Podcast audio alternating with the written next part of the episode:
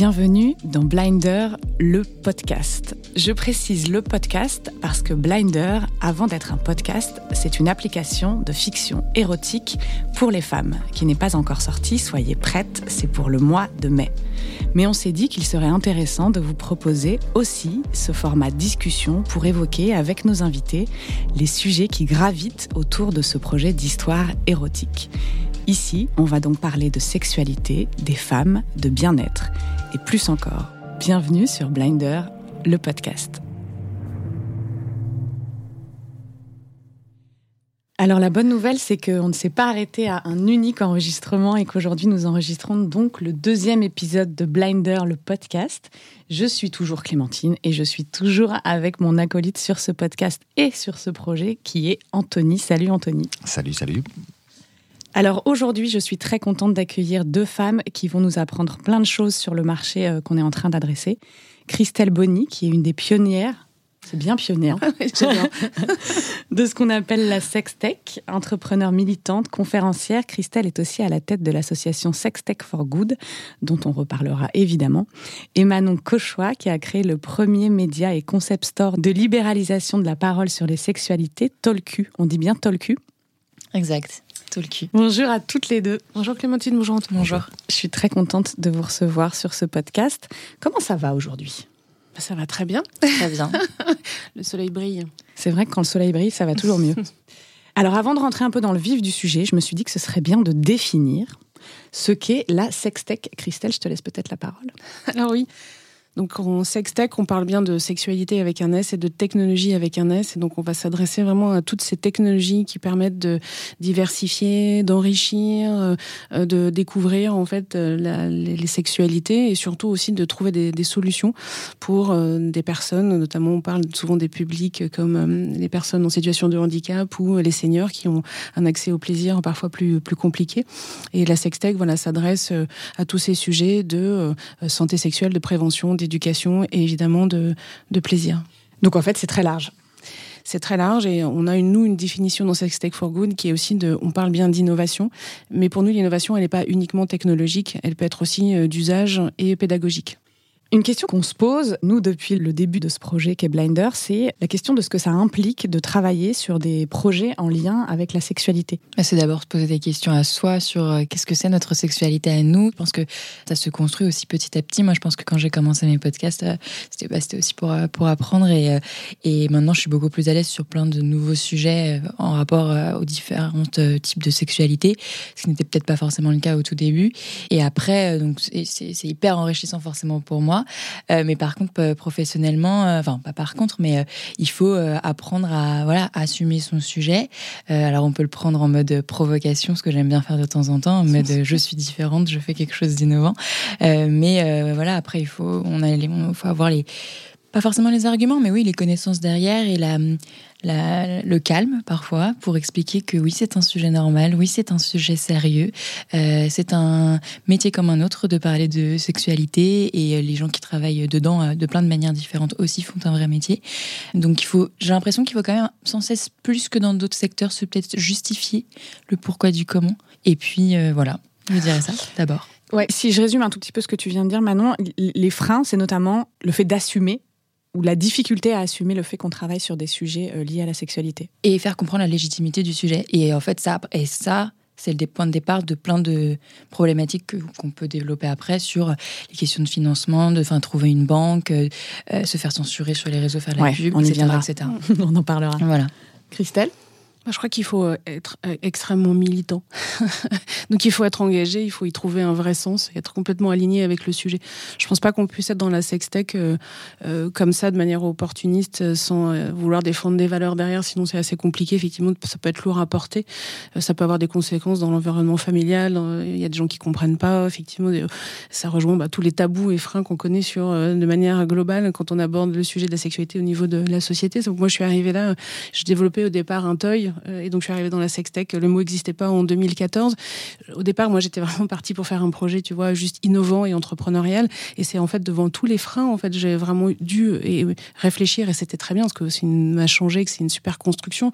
Mais de comprendre pourquoi le sujet du plaisir euh, féminin était aussi politique, ce que ça interrogeait de nos, sociétés. Et c'est comme ça que je suis devenue militante. Et une fois que tu as le virus à la fois de l'entrepreneuriat et du militantisme, je crois que tu peux plus, tu peux plus t'arrêter. Mais il faut que tu, effectivement, il faut assumer. Moi, je suis d'accord avec toi sur le côté euh, militant. Et pour moi, ça, tous les entrepreneurs dans la sextech euh, devraient l'être. Et même tous les entrepreneurs tout court devraient être des entrepreneurs passionnés par leur sujet. Et, Juste, je vous interromps une seconde, mais ça veut dire quoi militant en fait? Parce que je pense qu'il y a vraiment une, une, nuance à mettre entre passionné. Je pense qu'on peut être très investi par ce qu'on fait, très passionné par ce qu'on fait, sans pour autant se revendiquer comme étant militant c'est ce que c'est ce que je voulais dire du coup justement euh, sur le côté euh, bah, militant dans la secte ça va être revendiquer des valeurs euh, d'éthique peut-être d'égalité de, genre etc enfin nous clairement on se revendique militante féministe.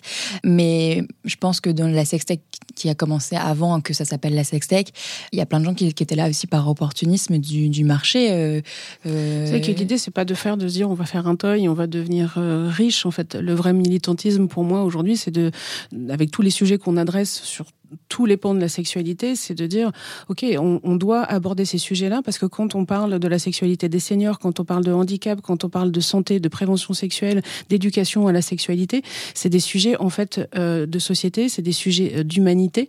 Euh, et donc, en fait, euh, pour ça, c'est militant. C'est-à-dire qu'on a besoin, de, parce qu'on fait et par notre engagement, on essaye de faire bouger les lignes. Et l'idée derrière tout ça, c'est d'arriver à une société qui soit effectivement plus heureuse, plus joyeuse, plus jouissive, plus inclusive, plus ouverte d'esprit.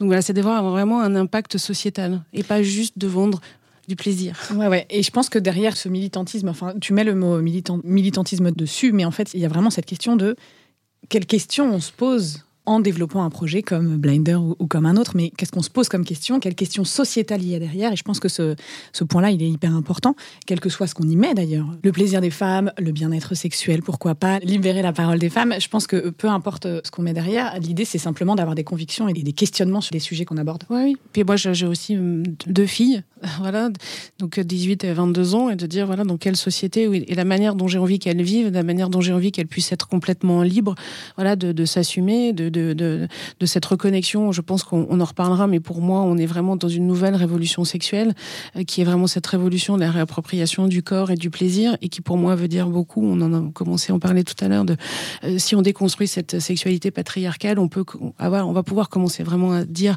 euh, et à inventer des nouvelles relations hommes-femmes et à devoir plus d'égalité. Et moi, c'est vraiment quelque chose que je souhaite pour mes filles. J'ai envie qu'elles se connectent avec leur sexualité, qu'elles puissent être complètement libres, autonomes, confiantes qu'elles osent dire non, qu'elles osent demander. Et ça, c'est une puissance qui rejaillit sur toutes les pans de la vie, à la fois professionnelle. Et c'est vraiment important, je pense, aujourd'hui, où on en est de, cette évolution collective.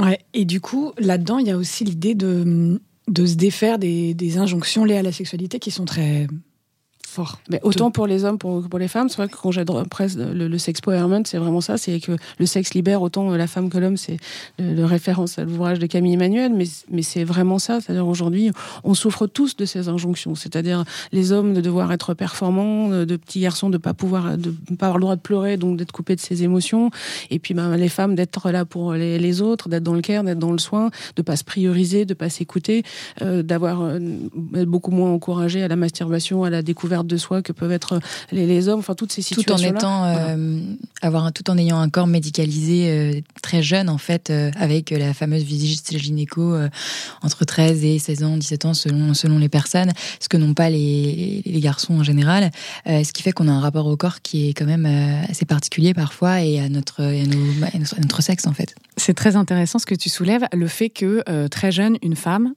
doit aller chez un médecin pour euh, n'importe quoi, prendre la pilule.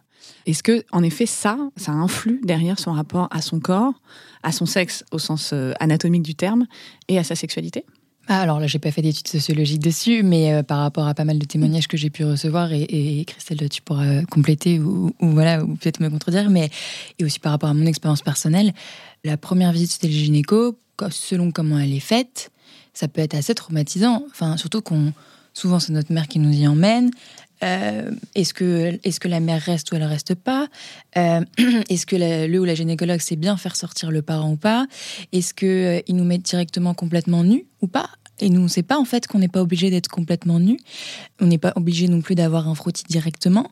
On n'est pas obligé d'avoir la pilule directement non plus. Il y a d'autres moyens de contraception, mais on n'en parle pas forcément. Ça, c'est aussi au rôle des généralistes.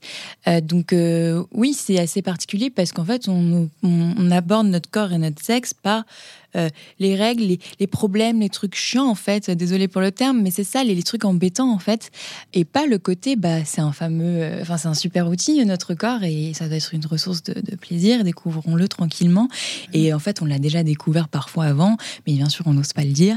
Euh, c'est tout le problème de la mauvaise qualité et c'est un des points importants de l'éducation à la sexualité qui on, le voit, enfin l'étude de nous toutes là dit que 17% seulement des collégiens et lycéens ont accès à la totalité des heures de formation qu'ils devraient avoir sur d'informations sur le sujet. Et quand ils en ont quelques-unes, souvent c'est sur le côté très anxiogène de la sexualité, sur les maladies, sur les grossesses non désirées, ce qui évidemment faut faire, mais qui ne couvre pas en fait la totalité des, des sujets euh, pour une construction en fait, j'ai dire équilibrée, c'est-à-dire justement sur les injonctions de genre qu'on peut être un garçon et oser dire je t'aime et partager ses émotions, qu'on peut être une fille de 17 ans et oser dire non à la fellation, même si on pense qu'aujourd'hui, euh, voilà, certains disent que ça remplace le premier baiser. Enfin, tout ça, il y a des y a des messages forts sur le consentement et tout ça. Ces informations-là, elles ne sont pas données. Donc effectivement, le gynéco fait partie de, de cette lignée en fait d'approche en fait de la sexualité qui est très voilà anxiogène ou, médicalisé, qu'on ne dit pas, comme on n'explique pas non plus aux, femmes, et ça, ça, fait beaucoup de différence, que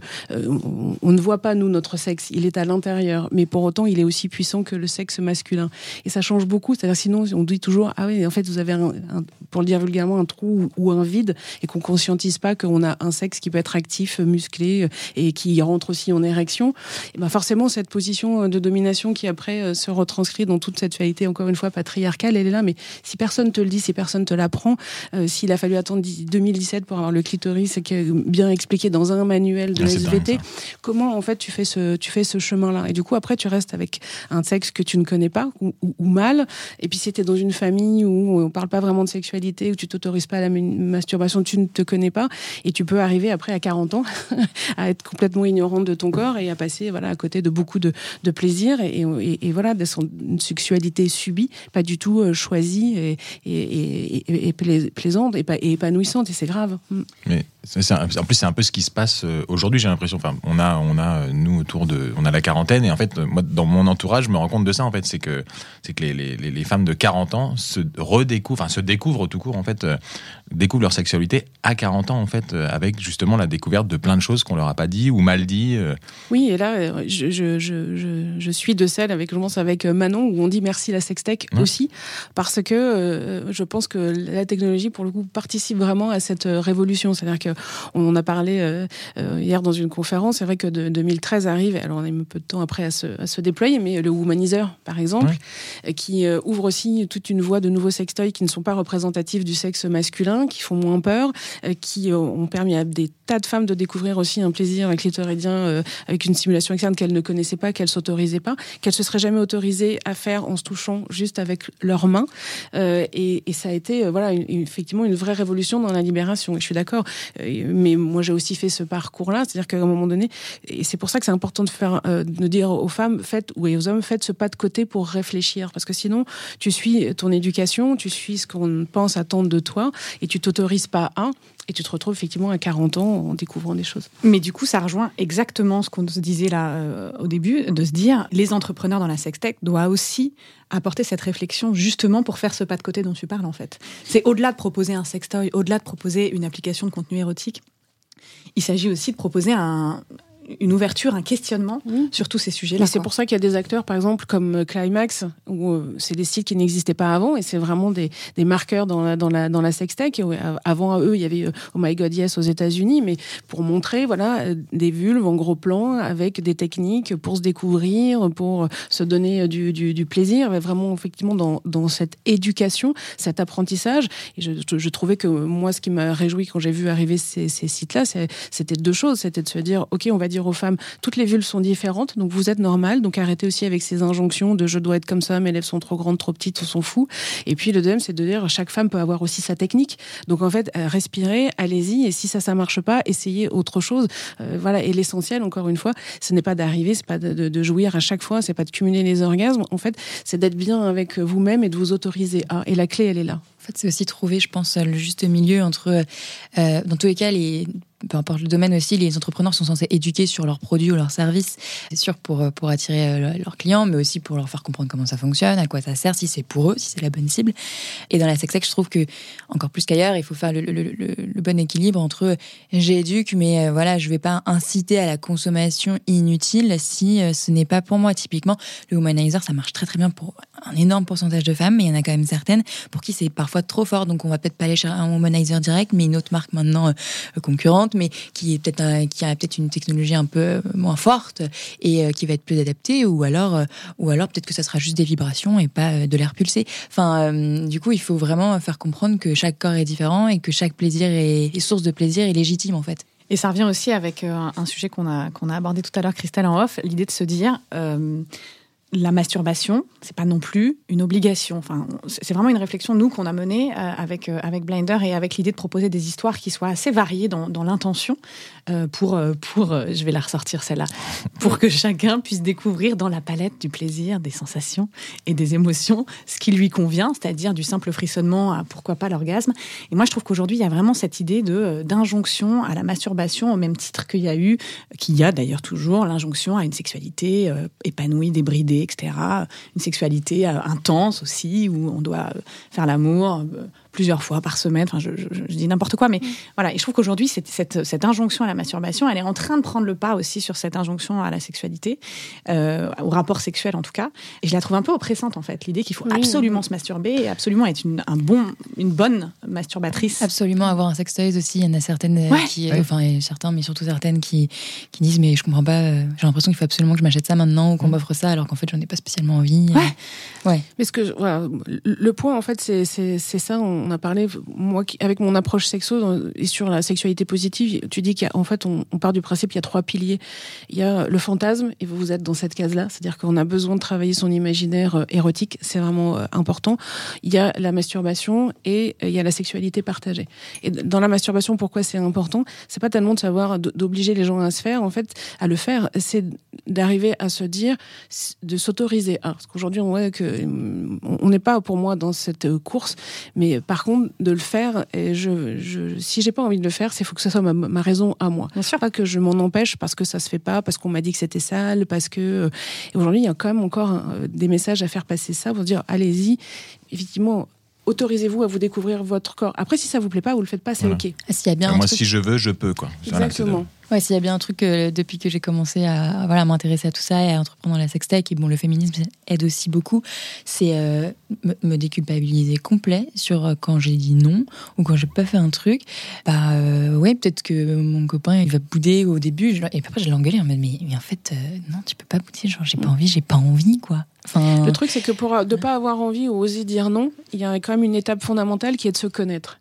Donc ça veut dire que si tu passes pas cette étape-là de t'autoriser à découvrir ton corps, et encore une fois, il s'agit pas d'injonction à la masturbation, mais c'est vraiment de faire prendre conscience que dans la sexualité, pour avoir une sexualité épanouie, ça veut dire une sexualité qui te fait du bien, qui te rend heureux, qu'est-ce, n'importe quelle forme que tu choisis d'avoir, pour définir ce qui te plaît, en fait, il faut quand même l'essayer. Enfin, il faut avoir un minimum de découverte, de curiosité de son corps. Et aujourd'hui, malheureusement, il y a beaucoup de femmes qui se restent dans l'ignorance de ce corps-là pour plein de mauvaises raisons. Donc la vraie question, et aujourd'hui les outils, quand on leur propose, c'est vraiment d'oser. Après, encore une fois, vous prenez, vous prenez pas, c'est pas grave. Mais autorisez-vous à. Mais je pense que ce, ces termes-là, euh, ce verbatim-là, il est hyper important en fait. L'idée, c'est pas de dire il faut faire, c'est mm. autorise-toi à faire. Mm. Autorise-toi à découvrir ton corps, autorise-toi à te masturber si tu si, si, si, en as envie, si ça te fait plaisir. Autorise-toi à découvrir ton corps parce que c'est important de découvrir son corps pour avoir une sexualité épanouie, même si euh, cette formulation a, tendance un petit peu à me tendre. Mais, mm. euh, mais en tout cas, oui, autorise-toi à. Et je pense que là-dedans, il y a un vrai, un vrai travail éducatif. Une sexualité épanouie, ça peut aussi être une non-sexualité Enfin, Exactement. C'est un sujet que j'ai pas encore abordé moi dans mon podcast, mais que j'aimerais bien. C'est la, la sexualité, asexualité. Mm. Euh, donc le- les personnes asexuelles qui euh, du coup ne ressentent pas forcément de désir sexuel et qui pourtant peuvent avoir des relations du coup romantiques avec des personnes, une vraie relation amoureuse. Et, euh, et du coup leur rapport à la sexualité est complètement différent. Enfin, c'est autre chose. Et je sais C'est une pas- sexualité. Voilà, c'est une forme de sexualité. Mais je trouve aussi que dans la sexualité euh, au, sens large, il peut y avoir, on en, parlait aussi tout à l'heure, hein, mais il peut y avoir euh, des phases, des périodes où, où il peut y avoir beaucoup de désir, beaucoup d'envie, be- beaucoup de, beaucoup de sexe pour le coup, et puis d'autres périodes en fait où tout ça, tout ça disparaît, on ne sait pas trop pourquoi. Et je trouve qu'aussi il y a cette idée-là selon laquelle euh, tout ça n'est pas linéaire et, euh, et on peut avoir des périodes où on fait beaucoup l'amour, où on se masturbe beaucoup, et puis des périodes où pas du tout, par exemple. Et je trouve que ça aussi, c'est important de l'évangéliser, quoi, de se dire qu'il n'y a pas de rythme, il n'y a, pas de- a pas de bonne façon de faire, il n'y a pas de bon couple euh, qui euh, ferait l'amour une fois par semaine, deux fois par semaine, trois fois par semaine. pas de, non, non, de, de, de statistiques, il n'y a pas de normalité. En fait, la seule normalité, et encore l'épanouissement, c'est ce que tu, les bons choix que tu fais pour toi en, en- en conscience, en fait, ceux qui te rendent vraiment, euh, voilà, heureux. Euh, C'est pour ça qu'on dit les sexualités en fait. ouais. Je pense que c'est peut-être le plus approprié. Ouais, les sexualités. Qu'est-ce qu'il y a derrière les sexualités? Bah, bah, justement, c'est de ne pas opposer, enfin, les choix que tu fais, de pas en avoir, d'en avoir beaucoup, de multiplier les partenaires ou de, de, de, rester en, couple, de dire oui, ok, euh, moi je suis pour euh, de revendiquer le, le couple romantique et la, fidélité, euh, d'avoir des hommes, des femmes, enfin, je veux dire, peu importe ce que tu mets de, de- dedans, en fait, cette définition-là, elle doit se faire à deux. Le, le truc quand tu es en couple, c'est d'arriver à trouver ce terrain où tout le monde est, enfin, l'autre est heureux autant que toi. En fait, c'est souvent ça dans les couples quand on les voit en consultation. Le problème, c'est soit un manque de libido, soit un différentiel de, libido, effectivement, qui peut s'expliquer euh, de, plein de manières dans, la vie, pour, parce qu'il y a plein, plein de facteurs qui rentrent en compte sur le désir. C'est quelque chose de fragile, et pourtant c'est tellement, c'est tellement puissant.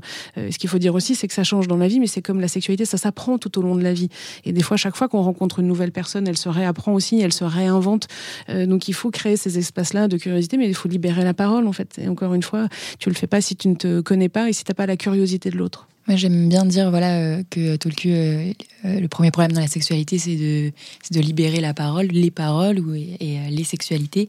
Et j'essaye de mettre de plus en plus tout au pluriel parce que, parce que voilà, toutes les paroles sont censées être légitimes, enfin les vécues. Pardon. Et les sexualités, au début, c'est vrai que je l'utilisais avant que ce soit pour différentes expériences. J'utilisais aussi pour, pour montrer que oui, on avait le droit d'avoir envie d'essayer avec un homme, avec une femme, avec le même sexe, le sexe opposé, avec quelqu'un de non binaire, avec voilà, et que le, le- ça concernait tout le monde, mais de plein de manières différentes, qu'il n'y avait pas, parce qu'on prend souvent, euh, euh, voilà, le- l'exemple très hétéro-centré, euh, qui, qui est le plus représenté, mais en fait, euh, même dans les personnes qui se disent hétéro, elles ont eu d'autres expériences, et ça fait partie de leur panel d'expériences euh, sur la sexualité, du coup. Ouais, ce qui est intéressant d'ailleurs sur les, les, les, les personnes euh, identifiées, s'étant identifiées comme hétérosexuelles, c'est qu'on se rend compte, nous, sur notre, notre sujet, euh, qu'en fait, euh, elles peuvent avoir euh, dans leur vie euh, de tous les jours euh, cette tendance hétérosexuelle, mais par exemple, euh, on constate que euh, les contenus euh, audio ou pas, ou vidéo d'ailleurs, qu'elles consomment peuvent être des contenus euh, homosexuels. Ouais. Je trouve ça- bien l'utilité du fantasme. Je trouve- de pouvoir vivre ou euh, et euh, s'imaginer et prendre du plaisir à vivre d'au- d'autres choses. Et le fantasme n'est pas toujours fait effectivement pour être pour être vécu. Et donc c'est c'est ça la, la- la beauté de l'imaginaire érotique en fait. Ouais, pour être vécu et pour être totalement raisonné aussi, parce qu'en fait, Ah bah. euh, ce, cette- ce, ce- ce- ce truc d'excitation que tu peux ressentir parce que euh, tu t'écoutes une histoire avec deux femmes, par exemple, c'est complètement pas raisonné, c'est- complètement émotionnel, c'est complètement du, du- du- de l'ordre de la sensation. Et ouais, c'est Et je pense aussi a, tout comme la- le, le désir n'est pas linéaire forcément, je pense aussi qu'on on n'est pas forcément hétéro à vie, on n'est pas non plus homosexuel à vie, etc. Et qu'il peut y aussi y avoir des, des périodes où en fait on va se avoir des préférences hé- hétérosexuelles pendant quelques années ou quelques mois ou quelques semaines et, euh, et avoir euh, de passer par des phases où on a euh, et je pense que c'est cette je pense que la, la nouvelle génération va beaucoup vers ça en fait de se dire bah, en fait oui je, je vais euh, passer cinq ans avec euh, une femme si je suis une femme et derrière je vais avoir une relation hétéro euh. C'est pour ça que l'importance de cette déconstruction de vision justement de sexualité patriarcale, hétérocentrée, pédocentrée, parce qu'à partir du moment où tu te dis euh, on élimine le préliminaire du vocabulaire parce que ça ne veut absolument rien dire, parce que faire l'amour ça peut être juste se caresser. Euh, déjà c'est bien pour les femmes par exemple qui souffrent de vaginisme et qui du coup vont se sentir aussi euh, beaucoup moins oppressées par rapport à cette injonction de pénétration. Tu, tu te dis ok tout le monde peut être pénétré, pénétrant, dominé, dominant, actif. À un moment donné en fait il n'y a plus tout ça. Et la sexualité devient juste un, un, lieu de, de, de, curiosité, de plaisir, de liberté, de découverte, qui permet justement de se dire, ok, c'est une rencontre. Donc ma rencontre aujourd'hui, elle peut être celle d'un homme et que demain, elle peut être celle euh, d'une femme ou d'un corps différent. Et, et c'est en fait juste, voilà, ok. Et c'est vraiment l'enjeu de cette déconstruction. Et des mots, on en parlait hier, d'importance des mots, par exemple, de dire, voilà, il n'y a pas que la pénétration, la circlusion. Euh, et, et, ces sujets-là sont, euh, sont, peuvent paraître pour certains comme, aussi futiles que l'écriture inclusive et qui pourtant sont extrêmement importants. Euh, du coup, est-ce qu'on peut rapidement parler Vous étiez toutes les deux euh, ensemble. Vous ne vous quittez plus, j'ai l'impression. bon, nous sommes en couple. c'est le scoop. On s'est enfin rencontrés pour la première fois hier, en vrai. C'est vrai, physiquement. deux ans de collaboration oui, euh, à distance. Génial. Et donc, vous vous êtes rencontrés physiquement pour participer au salon de gynécologie obstétrique à Paris. C'est ça, c'est bien ça. Vous pouvez juste nous, nous, expliquer ce que c'est et, et l'objet de votre présence sur ce, sur ce salon Alors, c'est un congrès de médecins, donc là, des spécialistes euh, avec euh, tout plein de conférences euh, très spécialisées sur leur thématique où la plupart du temps je comprends pas les titres. et, et, par contre, il y avait une partie, donc il y a, il y a une partie cancéro, une partie obstétrique, vraiment maternité, etc. Et sur trois jours avec plusieurs conférences et et il y a une partie sexologie. Et, et, là, du coup, qui était organisée par le, gynécologue Sylvain Mimoun et la sexothérapeute Sandy, Boulanger. Et du coup, Sandy Boulanger m'avait entendu sur un autre podcast euh, de My Life avec euh, Juliette Moreau, euh, parlant de, de, de, sex, de sextoys avec, avec Marie Comac de Puissante. Et elle m'a contacté pour qu'on puisse parler, que je puisse parler de, de, de sextech et de, de la, la, place de la sextech et de la nouvelle technologie dans, dans le plaisir et la sexologie, etc. Et donc on réfléchissait notamment ensemble. Et en fait, moi j'ai dit, mais moi, il faut que, il faut que je vienne avec Christelle parce que, parce que elle, déjà, elle est habituée à faire ce genre de pas moi. Et ensuite, euh, et ensuite voilà, elle a, ça a été la pionnière dans ce, dans, dans ce secteur-là en France. Et, euh, et on a, on a deux, voilà, deux, points de vue euh, assez similaires, mais qui se complètent bien. Donc voilà, on est intervenu hier pour expliquer en gros aux gynécologues, et pas que, hein, il y avait aussi donc, des sages-femmes, de, pas mal de, enfin, de tout, tout corps médical mm. qui pouvaient s'inscrire, pour leur expliquer ce que c'était que la sextech et comment ces acteurs-là peuvent aider à répondre aux questions de sexualité des femmes et comment les, les du coup les, médecins, le corps médical euh, peut euh, aussi prendre parti à ces, actions-là ou pas, ou être prescripteur, euh, juste porter la, la bonne parole.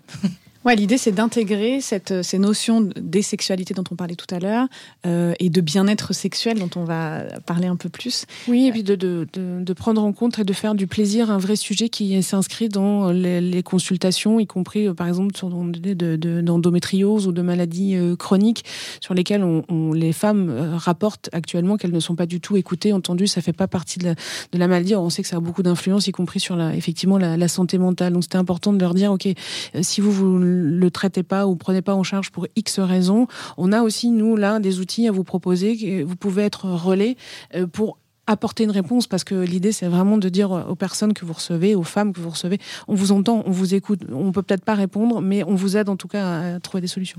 Parce qu'en fait, pour la plupart euh, des médecins, enfin pour une personne qui tombe malade, peu importe le type de maladie qu'elle va avoir, que ce soit un moment T ou quelque chose de plus chronique, là j'ai eu des témoignages hier euh, sur quelqu'un qui avait une sclérose en plaques, donc c'est vraiment une maladie, euh, enfin à vie quoi, et qui avait des conséquences clairement sur sur sa sexualité et euh, et personne ne l'entendait en fait, parce que les médecins ils veulent d'abord résoudre les autres problèmes, les autres douleurs, euh, la sclérose en plaques en soi, euh, mais c'est annexe la sexualité, mm. c'est juste du plaisir, c'est en plus, enfin, ou les personnes qui ont tout un, accident de vie ou, ou qui vieillissent ou qui commencent à être handicapées d'une manière ou d'une autre, bah euh, d'abord, on va adapter leur vie autour, la, vie quotidienne, mais la sexualité aussi peut faire partie Ouais, de la vie ce qu'on dit quotidienne. souvent, hein, on n'est pas qu'on soit un corps vieillissant ou un corps cassé ou un corps malade, on reste un corps désirant. Et ça, on a bien du mal à le faire euh, souvent euh, euh, entendre. Ça fait partie de, de nous.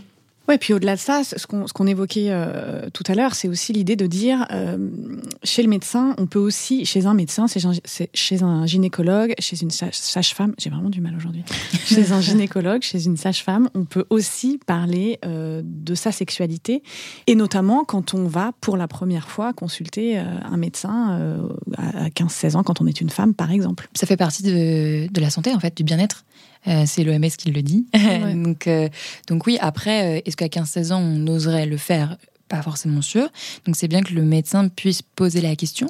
Est-ce que côté sexualité, ça va? Comment ça se passe? Est-ce qu'il se passe quelque Est-ce qu'il chose se passe quelque chose ou pas? Est-ce que ça a commencé ou pas? Enfin, peu importe notre âge, en fait, il peut. C'est comme euh, de la même manière qu'un médecin généraliste va avoir aussi un. va pouvoir poser des questions sur notre santé mentale, sur le côté psycho. Ils le font pas tous, euh, mais ils sont censés le faire. Oui, mais dans ces cas-là, s'il n'a pas la réponse, Voilà. aussi de dire, euh, tu peux aller voir sur des applications Mm. ou des spécialistes Mm. où euh, euh, il y a des sources d'informations comme les, les applications Tu me plais ou enfin d'autres de dire, euh, voilà, Yacine, tu as d'autres questions sur d'autres secteurs. Il y a des ressources et voilà pour trouver bah, des infos sur le, le- le plaisir, la prévention, les questions de genre, l'homosexualité. Enfin voilà, dire il y a des ressources, ne reste pas seul et, et des ressources surtout de donner des références de ressources certifiées en fait, faites par des gens sérieux avec des informations qui sont vérifiées, pas juste des comptes de réseaux sociaux d'influenceuses à deux balles quoi. Ouais, parce que là, il y a des risques aussi de ce côté-là. et- voilà, mais de la même manière qu'ils nous disent de faire du sport, donc c'est voilà, ils peuvent nous dire d'aller d'aller d'aller lire un livre. J'ai déjà eu un médecin qui, qui, qui avait dit à mon père d'aller lire un livre, au lieu de mettre un médicament sur l'ordonnance, il a mis un livre. Donc là, ça pourrait être un livre sexo Bien ou, euh, ou euh, voilà une application comme Vulvae pour les douleurs de l'hiver ou autre chose. Mais quand même persiste quand on parle de sexe, de sexualité, une espèce de gêne, une espèce de honte, euh, quel que soit son âge d'ailleurs, je pense, d'en parler librement. Euh, nous, c'est un constat qu'on fait aussi euh, dans, dans, dans, dans l'entreprise là qu'on est en train de, de mettre en place. Euh, c'est- c'est euh, c'est compliqué finalement de pas de- d'en parler simplement, librement, sans euh, avoir en face de nous des gens qui euh, soit euh, rigolent, soit sont un petit peu gênés. Euh, Il y a quand même vraiment un sujet. Et D'ailleurs, sur Tolku, l'idée c'est aussi ça, hein, c'est aussi de dire euh, parlons-en. On mesure tout le chemin qui reste euh, à faire et qui va commencer par, encore une fois, par l'éducation, euh, par s'ouvrir, se dire que c'est vraiment une composante en fait euh, de, de, de nous. On a besoin de manger, on a besoin de respirer, on a besoin de boire, on a aussi besoin d'aimer en fait.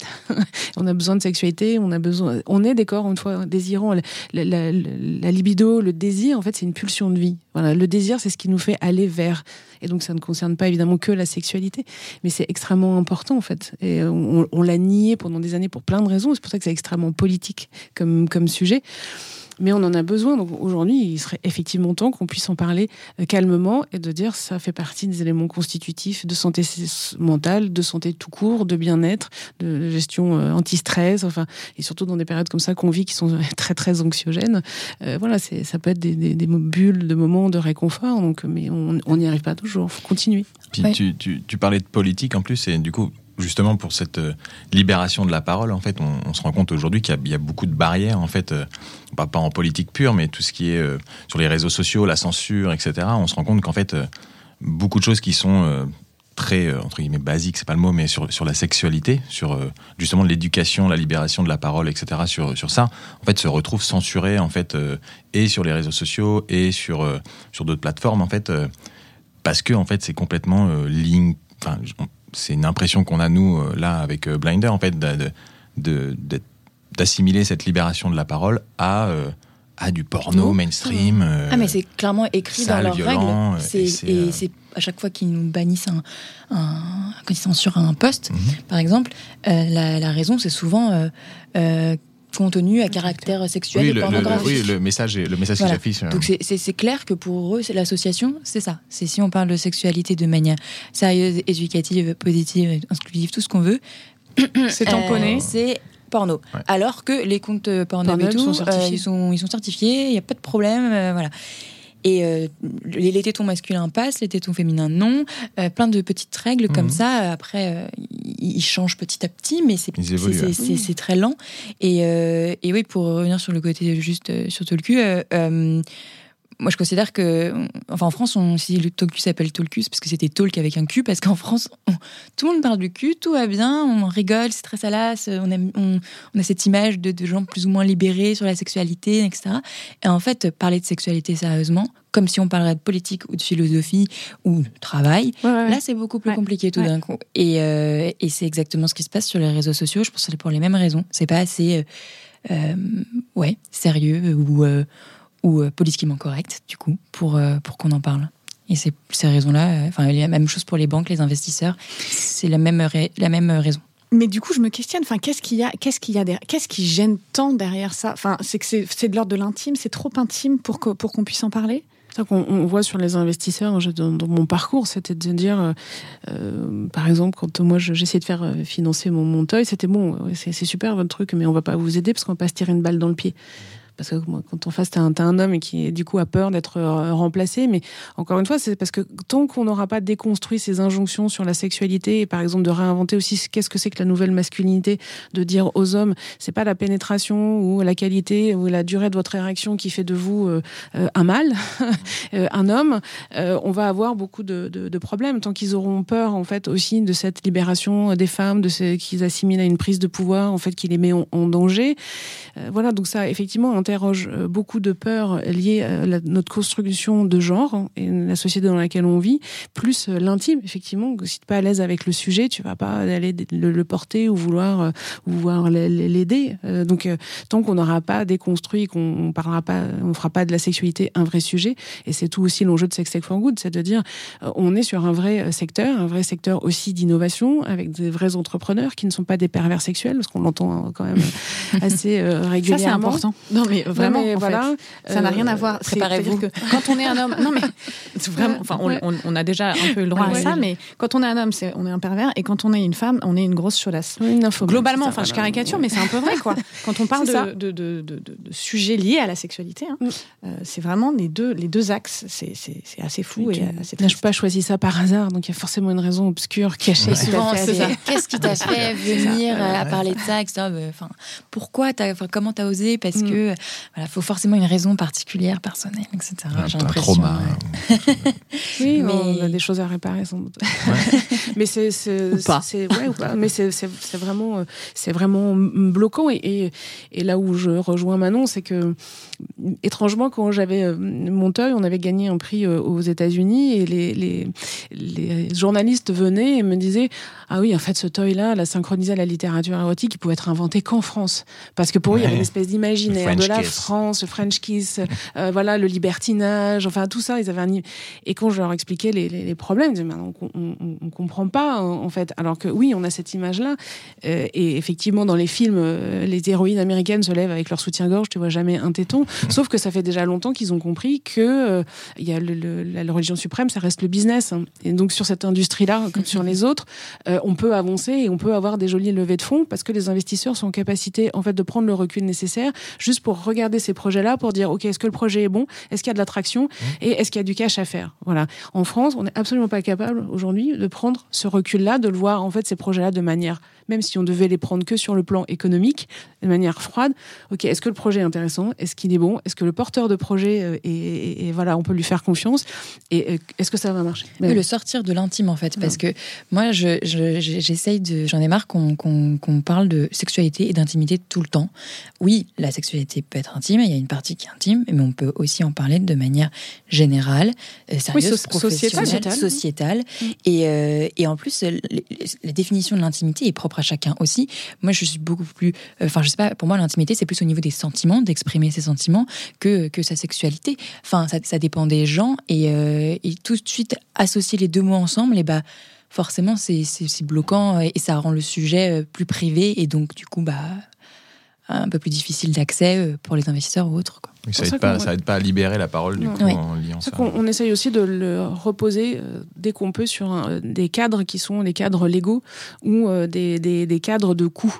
Euh, je, je, m'explique, c'est-à-dire qu'aujourd'hui, il y a dans la loi, par exemple, sur le vieillissement de 2016, c'est inscrit dans la loi le droit à l'accès au plaisir, à l'intimité, voilà, des, des, des personnes âgées. Ok, une fois que tu l'as écrit, qu'est-ce que tu fais?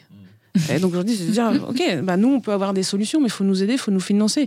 Euh, vous pouvez pas écrire ça et après nous dire, ah oui, mais vos projets, c'est pas éthique ou politiquement correct, et vous pouvez pas avoir accès aux subventions de, la BPI, par exemple, pour, pour, pour essayer euh, des choses.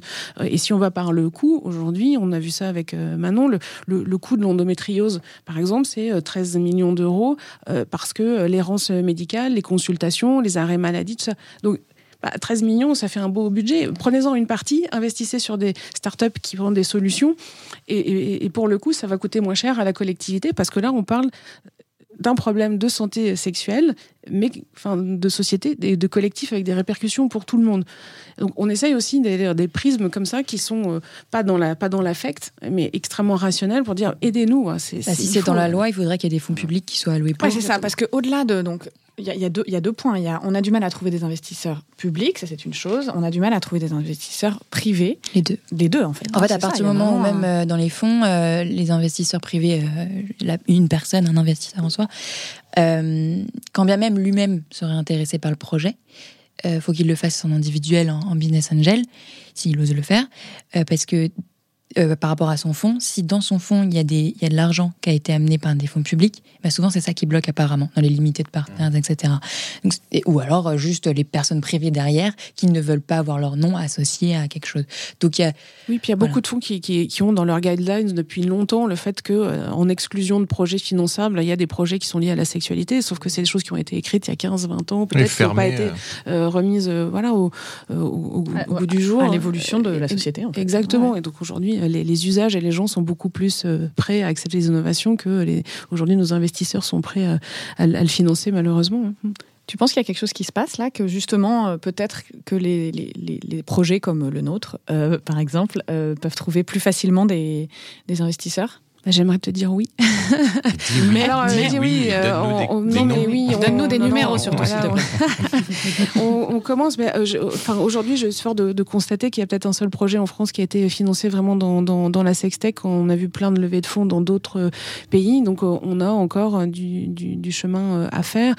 On a des signaux avec des stations F qui ouvrent des programmes.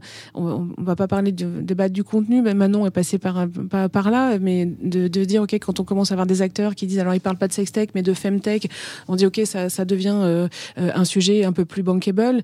Euh, moi, on m'avait dit, oui, si tu mets des capteurs dans ton œil et que tu parles de santé plutôt que de plaisir, ça ira mieux. J'étais pas convaincue. Aujourd'hui, la réalité, c'est qu'on voit quand même que même les startups qui vont dans ce domaine de la santé, ça reste compliqué. Donc voilà, on a encore du chemin à faire, mais, mais oui, je veux croire que les lignes bougent et qu'on va y arriver. En tout cas, ce qui est certain, c'est qu'on a aussi des investisseurs de l'étranger qui sourcent des projets euh, en France.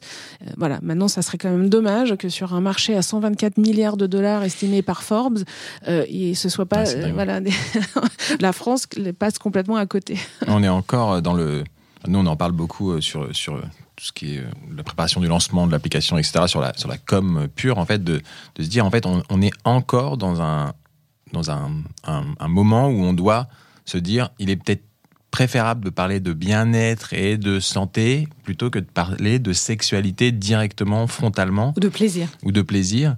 Et c'est dingue, parce qu'au final... Euh, bah, au final, je ne sais pas si ça joue tant que ça, en fait, man. Je, je, je puisque euh, même des... Enfin, voilà, on sait qu'il y a des, des aussi, des, enfin, des acteurs qui sont vraiment sur ce créneau-là. Ils galèrent quand même aussi. Donc, ça veut dire euh, que... Et à chaque fois, tu as l'impression qu'on te trouve une nouvelle excuse de pourquoi tu n'es pas dans la bonne case pour pouvoir être financé. Ah oui, tu veux dire même, même des acteurs qui sont purement dans, le, dans la santé, et dans le bien-être, eux galèrent parce qu'il y a un petit lien. Euh. Non, parce que, parce que euh, ça, ça, reste des. encore une fois, on, avec Manon, on dit on a, on a marché sur les hommes, on marchait sur la lune. Un homme a marché sur la lune en 1969. On, a une imagerie complète du clitoris en 1998. C'était l'année de mise sur le marché du Viagra. Donc, euh, les femmes aujourd'hui font la révolution et, la sextech est très féministe et féminisée. Je pense que c'est le secteur le plus féminisé de toute la tech parce que les femmes ont décidé de faire les, produits et les services dont elles avaient besoin. On, attend aussi les hommes, hein. bien sûr, ils ont toute leur place, mais euh, le mouvement a été euh, lancé comme ça. Sauf que, voilà, en face, aujourd'hui, malheureusement, dans tous les systèmes, BPI, financement aussi, on a encore une majorité d'hommes et on doit faire ce travail d'ouverture d'esprit. Je, vais finir euh, juste avec une anecdote de, Vulvae qui a reçu récemment et qui a, je peux le dire parce qu'elle a publié sur les, les réseaux, on l'a encouragé à le faire d'ailleurs, d'un fonds qui lui répond en disant, bah, en fait, attendez, moi, mon fonds est 80% composé d'hommes hommes de plus de 50 ans, je vois pas du tout pourquoi ça pourrait les intéresser. C'est une femme qui lui a répondu ça. Voilà. Et tu dis, ah, ok, en fait, on est gens qui sont en train de vous, de vous parler en fait d'un secteur de la santé qui, pour le coup, aujourd'hui n'est pas adressé. Ça va être la première application de ce genre. Il y a un marché derrière. Et on lui répond juste ça. Et donc il dit bon, ok, on va, on va, on va continuer, mais des fois ça peut être un peu désespérant. Plus tous les problèmes dont tu parlais Manon déjà, de dire on peut pas trouver de banque, on peut pas trouver de responsabilité civile professionnelle. Enfin, tous ces maillons-là sont plus compliqués pour les entrepreneurs de la sextech. C'est là où le côté militant intervient du coup. Et... mais non, mais c'est vrai que ça peut quand même un petit peu aider au début de, de parler bien-être santé. Moi, je sais que c'est quelque chose qui me me donnait des boutons, quoi. Donc dès le début, je voulais être là à appeler un chat un chat, et euh, bon, c'était pas du tout une bonne stratégie pour Instagram. Tu peux la faire la blague, euh, Anthony, si tu veux. Un chat un chat. Ouais. Non, tu ne la fais pas Non. Okay. De quoi Un chat, un chat. une chatte, une chatte, une chatte. Oui. Merci. Heureusement que certaines personnes autour de cette table ont le même humour. Oui, donc que exactement. Appeler une chatte, une chatte. Mais non, mais chatte, ce n'est pas censuré. C'est, enfin, je crois pas. Non, chatte, c'est pas censuré. C'est vulve qui est censuré. C'est les vrais mots scientifiques qui sont censurés. donc, euh, donc voilà. Et Vagin, il faut l'écrire avec un 1, un peu à la période ouais, MSN. Sexe avec un 3. Euh, sexe avec un 3.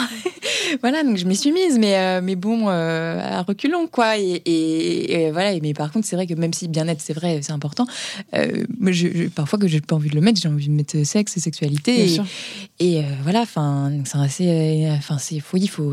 Si on peut penser en, en, amont une belle stratégie et se positionner et savoir ce, qu'on, ce, ce que vous voulez faire et comment, oui, ça peut un peu aider, mais c'est pas ce qui va tout faire pour les investisseurs. Moi, je me dis, je, je peux pas défendre l'idée que on, les mots sont importants, l'écriture inclusive, et de dire que c'est aussi important de parler de séclusion, de pénétration, et de me dire, je vais arrêter de parler de sextech, de sexualité et de plaisir pour dire, bon, je vais vous l'enrober en femtech, en lovetech, et euh, non, en fait, il y a un moment donné, je, je faut être. Alors, c'est sûr compliqué, mais il faut, faut rester soi. Ouais. Et l'importance aussi d'avoir des associations euh, comme celle que tu, présides, euh, Christelle, Sex Tech for Good, qui aussi permet, j'imagine, de d'identifier euh, des, des axes de communication et, et même sans forcément trop calibrer les choses, hein, mais, mais de se dire voilà de, de, quoi on parle, comment on en parle.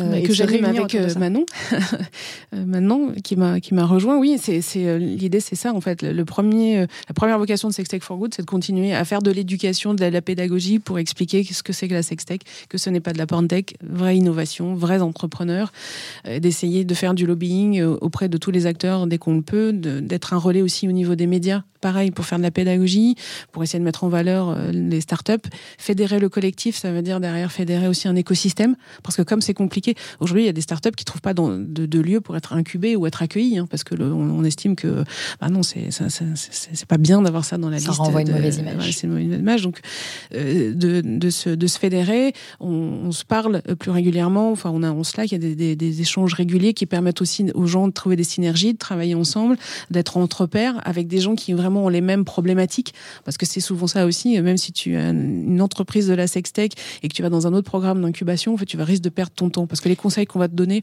vont pas être adaptés. Les gens ne connaissent pas en fait toutes les spécificités qu'il y a lieu avec ce et Typiquement, euh, les conseils pour euh, la communication sur les réseaux sociaux, bah. Euh, les, ah oui, les Facebook ads, oui. les ah, fameuses achète, Facebook, achète. Facebook bah ads non, et en fait. Insta ads, les Google ads, etc., temps télé et tout. Alors déjà, bon, il y a la question, la question du budget. Quand vient même, il faudrait qu'elle fonctionne parce qu'en fait, euh, non, on va être censuré. Donc nous, ça marche pas. Donc nous, il faudrait un module sur comment, enfin comment contourner les les les stratégies marketing et growth habituelles, quoi. Ouais. Donc, il y aura des actions collectives, il y aura des prises de parole voilà. prochainement sur le, le, le, le, les problèmes de financement. On prépare, on va aussi préparer, euh, voilà, un événement en essayant de faire venir aussi ces gens-là, des, des, des, des, fonds, des gens de la BPI pour continuer le, le dialogue. Les, les, les, sujets, ils sont nombreux hein, sur lesquels prendre la parole. Et un jour, le Graal de Sextech for Good, c'est d'avoir un fonds, euh, ou en tout cas un réseau d'entrepreneurs qui sont vraiment prêts à, à soutenir ce genre d'initiative. Et puis peut-être un lieu, parce que tant qu'on n'existe pas, qu'on n'est pas visible, on passe un petit peu voilà, à la trappe. Donc voilà, on a toujours des rêves. Tu, t'as évoqué rapidement les, les médias. Est-ce que c'est aussi compliqué pour des entrepreneurs de la sextech d'avoir des parutions médias dans des médias mainstream et qui ne soient pas forcément très, très dédiés? Ouais, alors c'est compliqué. On, je sais que beaucoup de, de, de membres du collectif, euh, effectivement, ont les RP dans leur euh, stratégie de com parce que justement, comme on peut pas acheter de pub, à un moment la visibilité, il faut qu'elle fasse, euh, se fasse par le contenu. Donc ça reste compliqué. Aussi, les journalistes sont extrêmement voilà sollicités. Quelle est l'information Quelle est la promotion voilà, La limite est toujours aussi voilà. Nous, on a de la chance et aussi l'intérêt de Sextech for Good, c'est que quand ils nous appellent sur les questions d'innovation, ça nous permet de parler des membres de manière voilà différente et de, de prendre la la parole sur le côté voilà innovation euh, techno enjeux, euh, sociétaux et on n'est pas là pour vendre un produit euh, voilà en particulier. Mais oui c'est compliqué. Oui parce qu'encore une fois il y a une question de ligne éditoriale pour chaque média et le journaliste ou la rédaction va être là en mode est-ce que ça passe? Est-ce que comment je peux en parler? Ils vont faire attention aux mots qu'ils utilisent pour pas trop choquer l'audience ou le, lectorat. Donc oui c'est assez enfin déjà faut que le mail passe entre toutes les sollicitations qu'ils ont, comme d'hab. Et, euh, et, ensuite, il euh, faut s'assurer qu'ils expriment, qu'ils expriment, qu'ils expriment le sujet à la manière dont on a envie de le faire. Mm. Enfin, enfin t'as plus d'expérience. Euh, que l'angle soit respecté. Voilà. Bah, ouais, alors maintenant, ça c'est un petit peu quand même arrangé, mais c'est vrai qu'au départ, quand je prenais la parole sur la, la, la sextech, il y avait des fois des, des papiers, on sentait, mais c'était le côté euh, frivole, pas du tout euh, sérieux. Enfin, c'était la, blague, quoi. Mmh. Euh, donc un peu voyeurisme. ouais, ouais, ouais, on en revient vraiment à ces, à ces, grands, mais oui, à ces grands clichés de c'est honteux, c'est drôle, ha ha ha. On parle de cul, Regardez ces gens qui font des choses, enfin des métiers un peu étonnants. bah, regardez, oui, on, on, revient toujours à cet exemple-là, mais l'émission d'M6 qui être mon associé avec Marie Comac, ou même les réactions de pour Charles Poinco. Enfin, tu te dis ok, donc on, on, en est, là. Et encore une fois, euh, je fais toujours la blague, mais euh, Monsieur Simoncini, il peut, il peut rigoler euh, comme un ado gêné dans la cour de récréation. Les gens sur Mythique, ils se rencontrent pas pour jouer au Scrabble.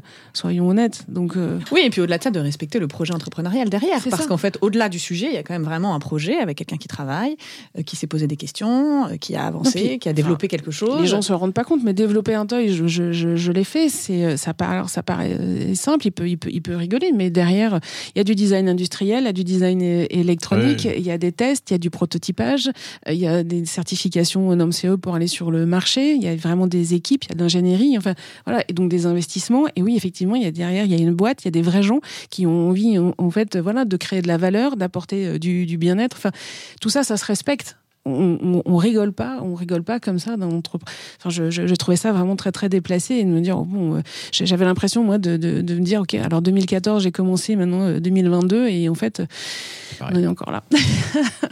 Mais tout le monde a le droit à l'erreur. Marc, si tu veux venir euh, nous voir, on serait ravis de t'accueillir parmi et nos si tu veux investir dans la sextech plutôt que dans les vélos, voilà, je... voilà on est tout le monde ici vraiment vient nous voir. Vraiment, on est on est à l'écoute. Chacun peut se tromper ah, c'est sûr. Avec des idiots qui changent pas d'avis. Exactement. D'ailleurs, il peut aussi venir sur ce podcast parler de sexualité et de déconstruction, etc. Oui, une nouvelle masculinité. L'invitation est lancée. L'invitation est lancée. On a beaucoup de choses à lui dire. Je voulais revenir aussi sur, euh, tu, l'as évoqué à plusieurs reprises, euh, Christelle, sur cette idée de, sexualité positive et de sexualité pour tous. Euh, toi, c'est un, de tes, un sujets aussi euh, forts. Euh, et d'ailleurs, par ailleurs, je ne sais pas si je l'ai dit en intro, mais tu es aussi sexothérapeute. Oui. L'idée, c'est vraiment de dire, euh, d'accompagner chacun pour, pour aller vers une sexualité plus épanouie. Alors moi, je, je, ce cours de la sexualité positive part du principe que la sexualité, c'est bon. Voilà, donc il faut être d'accord avec ça, mais que c'est bon pour, pour la totalité de, de nous, c'est-à-dire c'est bon pour le moral, c'est bon pour la santé physique, c'est bon pour, pour l'équilibre, et donc euh, il n'y a pas de raison euh, qu'il y ait des personnes qui n'aient pas accès en fait à cet épanouissement-là. Donc c'est pour ça que c'est effectivement ces questions d'accès à la sexualité de tous, mais aussi des personnes en situation de handicap ou liées à la seniorité, voilà, toutes les, gens qui sont des situations un peu empêchées, euh, voilà, m'interrogent, et ça m'interroge aussi sur euh, notamment les, les, les femmes, c'est le, sexe monde de se dire, de se réapproprier euh, ça. On a été trop souvent coupé de notre sexualité, de ce que ça génère de, de confiance. Lui, je suis très très euh, énervée quand on, on me dit, oui, les, femmes ont encore le syndrome de l'imposteur, le syndrome de la bonne élève, le plafond de verre. Sauf que ce qu'on oublie de dire à toutes ces femmes-là, quand on leur dit, faut vous débarrasser de ça, c'est qu'on les a construites pour être comme ça. C'est-à-dire que lié à leur genre, on leur a dit, ben, dans la cour de l'école, t'es pas au milieu à jouer au foot, tu es sur le côté pour être toute calme, t'as pas le droit d'être en colère, tu dois être jolie, tu dois être, euh, voilà, tu dois faire tout bien, tu dois t'occuper des autres. Quand on t'élève comme ça, bah, on dit oui, tu es dans ce syndrome-là. Donc, libérant, faut prendre conscience de ça, faut s'en libérer. Ça passe aussi par, euh, par le corps et l'intimité et la sexualité. Avec Laurence et, et Céline, qui, sont, qui ont été les, les premières invitées de, de, notre podcast, on a, on a évoqué cette idée selon laquelle, quand tu es une enfant, euh, tu te poses pas toutes ces questions de, euh, quand tu es une enfant, hein, mm. donc je parle bien des, des, des femmes, euh, de euh, comment tu cours, euh, comment tu occupes l'espace, comment tu te meus dans l'espace. Et puis, il y a un moment, arrive la puberté et à ce moment-là précisément, ce que tu viens d'évoquer arrive. C'est-à-dire que pour le coup, tu te mets en retrait, tu cours plus de la même façon, tu cours plus comme un garçon. Oui, parce que dès qu'on a nos corps qui, avec des signes extérieurs, avec de, de t'as les seins qui poussent et tout, mm -hmm. déjà le, le, le, regard change. C'est un corps sexualisé, mais du regard en fait des, des, autres et de la société qui fait que du coup tu deviens euh, un objet, un objet de désir. Donc euh, c'est et là, bah, c'est le début de. de... Oui, c'est là où on peut s'intéresser au système d'éducation. Est-ce qu'il faut il faut absolument éduquer ses enfants en fonction de leur genre, quoi bah non, il faut pas. Il faut pas voilà. Parce que ça, les, ça, les, ça, les, influence trop. Enfin, on est voilà. tous avec le même capital et les mêmes, et les mêmes émotions. Sauf qu'on nous construit vraiment euh, différemment. Et on, si on le décortique, on nous construit différemment dans nos sexualités et on nous éduque finalement pour être dans un couple hétérosexuel, pas heureux en fait, plutôt en opposition ou en domination. Donc en fait, on, on se construit un peu pour être malheureux ensemble. C'est quand même très dommage. Et donc c'est vraiment c'est pour ça que c'est intéressant de se questionner, de faire ce pas de côté, de regarder de déconstruire. et de déconstruire. la déconstruction euh, doit être aussi faite du côté euh, masculin. Enfin, moi, je suis complètement oui. dedans en ce moment et c'est euh, il y a, il y a, il y a le sûr. même boulot en fait à faire euh, chez les hommes en fait de, de mais oui mais de, ça, ça, ça vous rend malheureux aussi hein, toutes, ah, mais ces, toutes ces injonctions et on a été et... pareil on a, on a grandi là-dedans on nous a dit qu'il fallait faire comme ça on a dit qu'il fallait pas faire ci pas faire, oui. ça. Le, le seul et, avantage entre guillemets de votre construction à vous mais qui encore une fois allait à démolir c'est qu'on vous a souvent encouragé sur des valeurs beaucoup plus positives que mmh, nous. Donc d'être beaucoup plus euh, voilà dans la gaine d'être sûr de vous d'être beaucoup plus fier de voilà donc et c'est vrai qu'aujourd'hui ça vous donne des des, des, des, armes, par exemple, où on, je, si je ramène ça au travail, un homme qui postule un, un emploi, il va y aller quand il a 50% des critères. Une femme, ça va peut-être 100 et des mmh. fois 110 parce qu'il y a ce manque de confiance. Donc, et c'est euh... aussi pour ça que le changement a du mal à se faire parce que beaucoup d'hommes ont conscience de ça et, et, ont du mal à remettre en cause euh, bah, tous ces avantages. Ah bah, c'est partager oui. ses privilèges, c'est compliqué. C'est oui. ça. Mais ça, oui, sauf puis... que la puissance, elle, elle n'est pas, elle ne vient pas de là. Et justement, que un, un homme, enfin, encore une fois, l'émotion, le fait d'être dans l'émotion, le fait d'être dans l'empathie, le fait d'être gentil, le fait d'avoir toutes ces qualités qui sont plutôt des qualités secondaires pour les femmes pour être aidantes, mmh. euh, en fait, on voit qu'aujourd'hui, euh, bah, si on regarde en termes de management, on s'aperçoit que les femmes qui managent avec empathie, elles réussissent peut-être maintenant mieux que des hommes qui étaient justement avant juste dans l'autorité. Donc, voilà, déconstruisons tout ça, on sera vraiment tous plus heureux. Tous gagnants.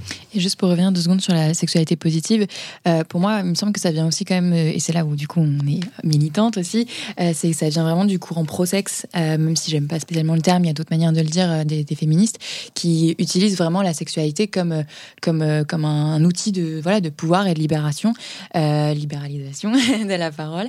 et, tu le dis vachement mieux que moi. Franchement, donne-moi des cours. En fait. Ouais, le dit tout. Est-ce qu'on peut faire un petit, une petite session d'orthophonie, s'il te plaît et, euh, et, du coup, euh, ouais, voilà, c'est ça, ça vient de là. Après, euh, ça, ça engendre aussi plein d'autres choix politiques qui, qui, sont plus ou moins acceptés et débattus au sein de toutes, toutes les féministes, etc. Et par exemple, les, le cas des travailleurs et travailleuses du sexe. Mais, mm.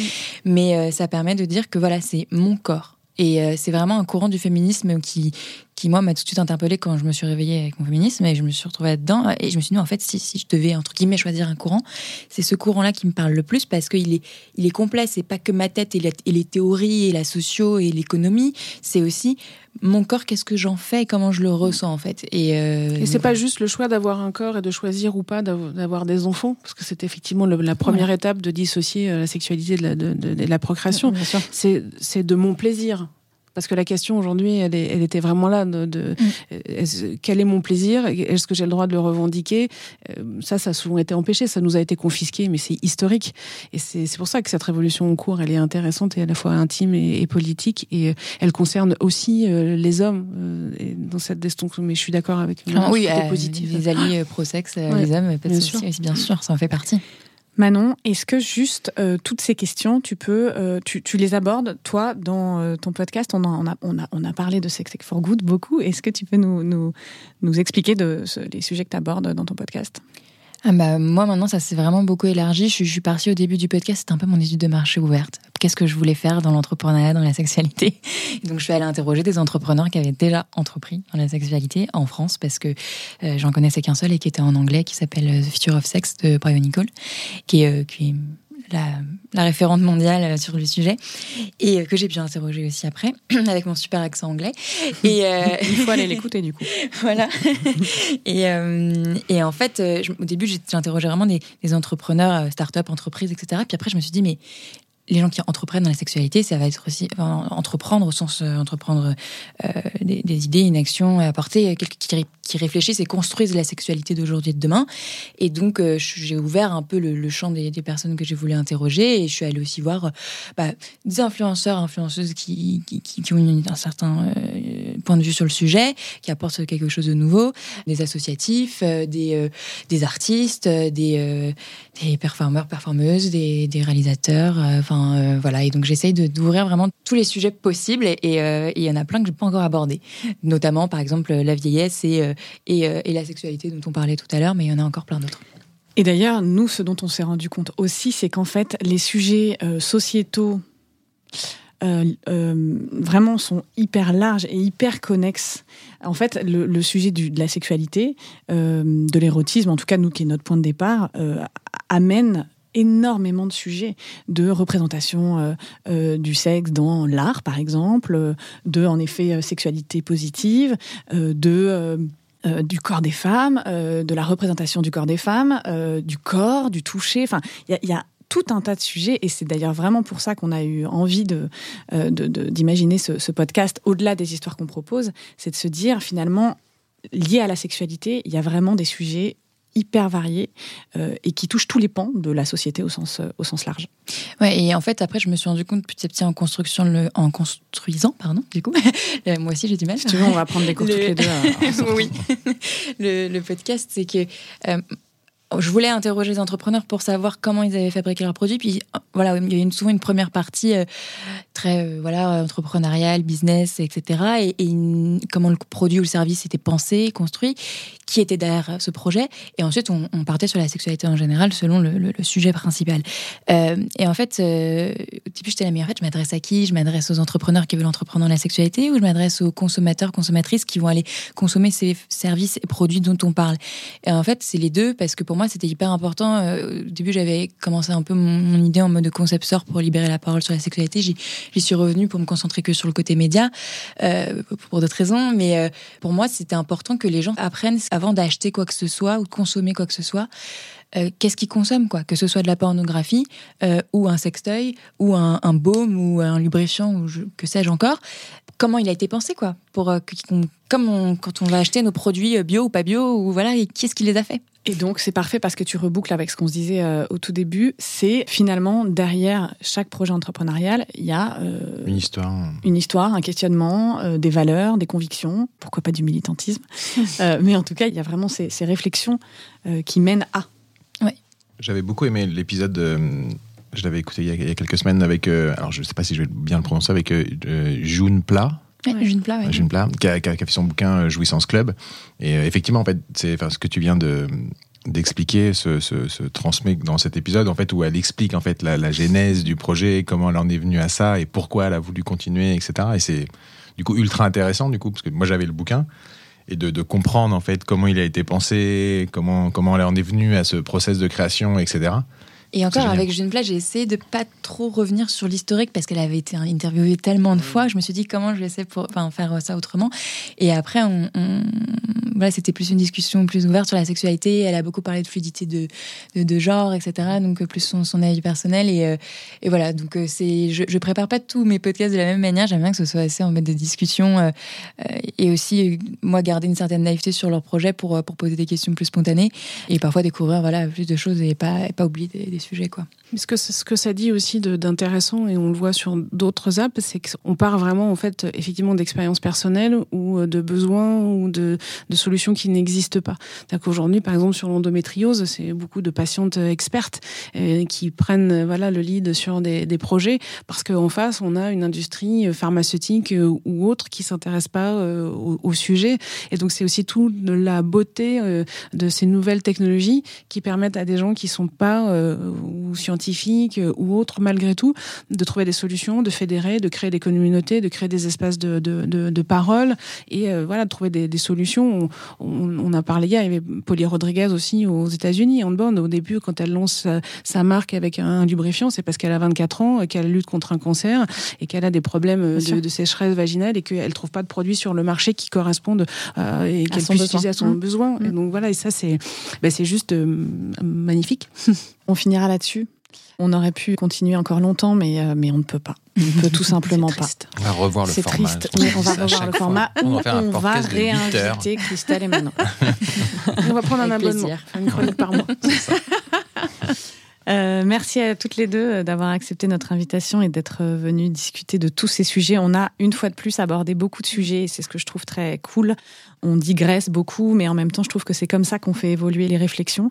Donc merci à toutes les deux. On peut vous retrouver Merci où vous. et comment? On peut déjà retrouver le, le, site et les réseaux, enfin, The Sex Tech for Good pour tous les gens qui seraient euh, intéressés par les, les, les sujets. Euh, Et après, moi, c'est plutôt sur Insta, sur sexualitépositive.fr. Moi, rentrais surtout sur le, ma newsletter. Euh, donc, euh, sur Substack, vous cherchez euh, Talk Univers ou sinon sur Instagram, euh, Talk, Talku, du coup, tiré du 8 Univers. Et, et vous aurez tous les liens. Et voilà, maintenant, je me concentre vraiment sur le développement du podcast et de la newsletter pour qu'il y ait plus d'échanges et de discussions. Et Anthony, nos premières histoires, on peut les retrouver où? Sur toutes les plateformes d'écoute, du coup euh, Apple Podcast, Spotify et autres, avec euh, la recherche Blinder Stories, tout simplement. Et sur Instagram, évidemment. Et sur Instagram, at Blinder Stories. Merci beaucoup. Merci à vous. Merci.